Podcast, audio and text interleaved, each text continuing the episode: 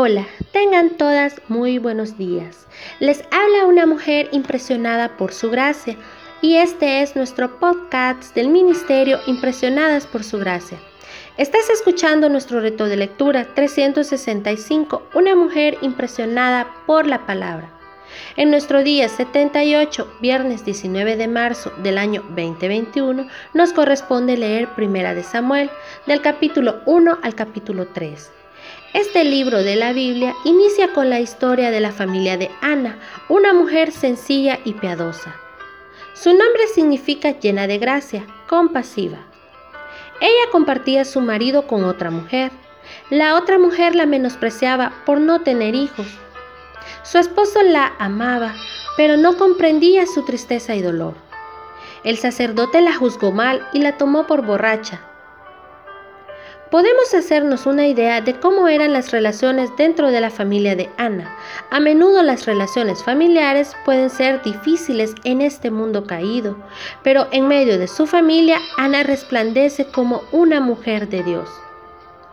Quizás tu familia no es exactamente la que tú hubieras elegido, pero el Señor no comete errores y en su soberanía nos pone justo donde Él quiere para que mostremos su gloria en medio de circunstancias difíciles.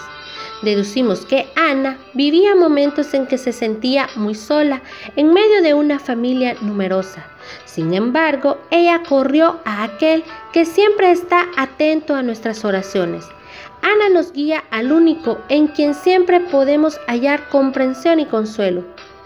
Dios ha puesto en nuestros corazones espacios que solo encuentran satisfacción y comprensión en Él.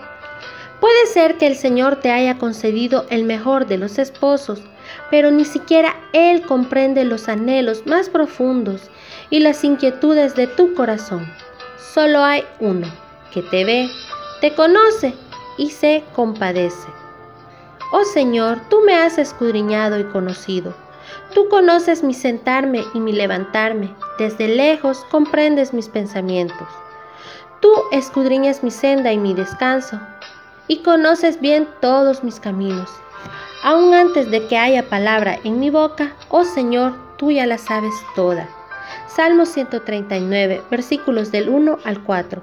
Como un padre se compadece de sus hijos, así se compadece el Señor de los que le temen, porque Él sabe de qué estamos hechos, se acuerda, de que solo somos polvo. Salmo 103, versículos del 13 al 14. Hermana, no debemos demandar de otro ser humano lo que solo Dios puede darnos. ¿Dónde te refugias cuando estás triste? ¿En una amiga? ¿En las redes sociales? ¿En la comida? Llena tú el espacio. A continuación, repasa conmigo algunas características de Ana. Ana hace un voto al Señor. Cuando Ana va al templo, hace un voto al Señor, un voto muy radical. Le pide un hijo varón y ofrece dedicarlo a él todos los días de su vida. Dios la bendice y ella queda embarazada. Recuerda lo que dice las escrituras. Cuando haces un voto a Dios, no tardes en cumplirlo, porque Él no se deleita en los necios. El voto que haces, cúmplelo. Ana cumplió su voto y llevó al pequeño Samuel al templo para dejarlo allí.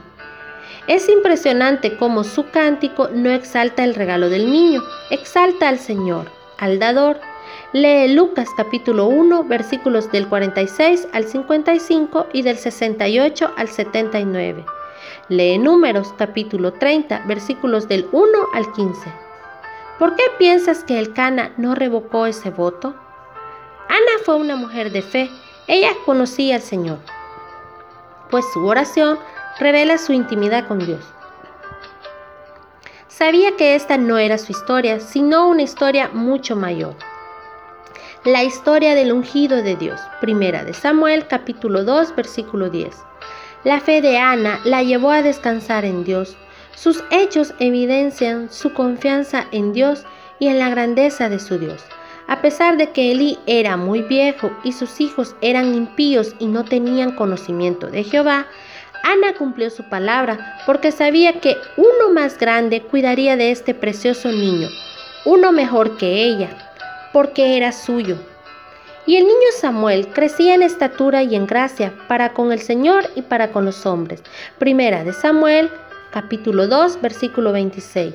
Estas fueron las mismas palabras que se usaron años después para referirse al Señor Jesucristo. Ana sabía que su hijo pertenecía a Dios. Nuestros hijos son un don, un préstamo del Señor. Sin embargo, muchas veces nos aferramos al regalo y confundimos el don con el dador. Nosotras no podemos cuidar de nuestros hijos 24/7, 365. Sí debemos ser responsables y hacer nuestra parte, pero debemos encomendarlos al viviente que ve, que los guarda y los cuida donde y cuando nosotras no podemos. Si lees Génesis capítulo 22, encontrarás la historia de otro hijo que fue ofrecido por un padre que confió en Dios. Este niño prefiguraba otro hijo que vendría a ese que Ana le oraba, el ungido que también sería entregado. El que no negó ni a su propio hijo, sino que lo entregó por todos nosotros. ¿cómo no nos dará también junto con Él todas las cosas? Romanos capítulo 8 versículo 32. Finalmente responde honestamente estas preguntas como madre. ¿Vives tu maternidad como si tus hijos fueran de tu propiedad o con la meta de criarlos para Dios y para su gloria? ¿Crías a tus hijos sumergida en el temor o con la confianza de que Dios ya te dio lo más grande, su propio Hijo. Gracias por escucharnos en este bello día. Nuestra oración es que Cristo viva en tu corazón por la fe y que el amor sea la raíz y el fundamento de tu vida y que así puedas comprender cuán ancho, largo, alto y profundo es el amor de Cristo. Que el Señor te bendiga, mi amada.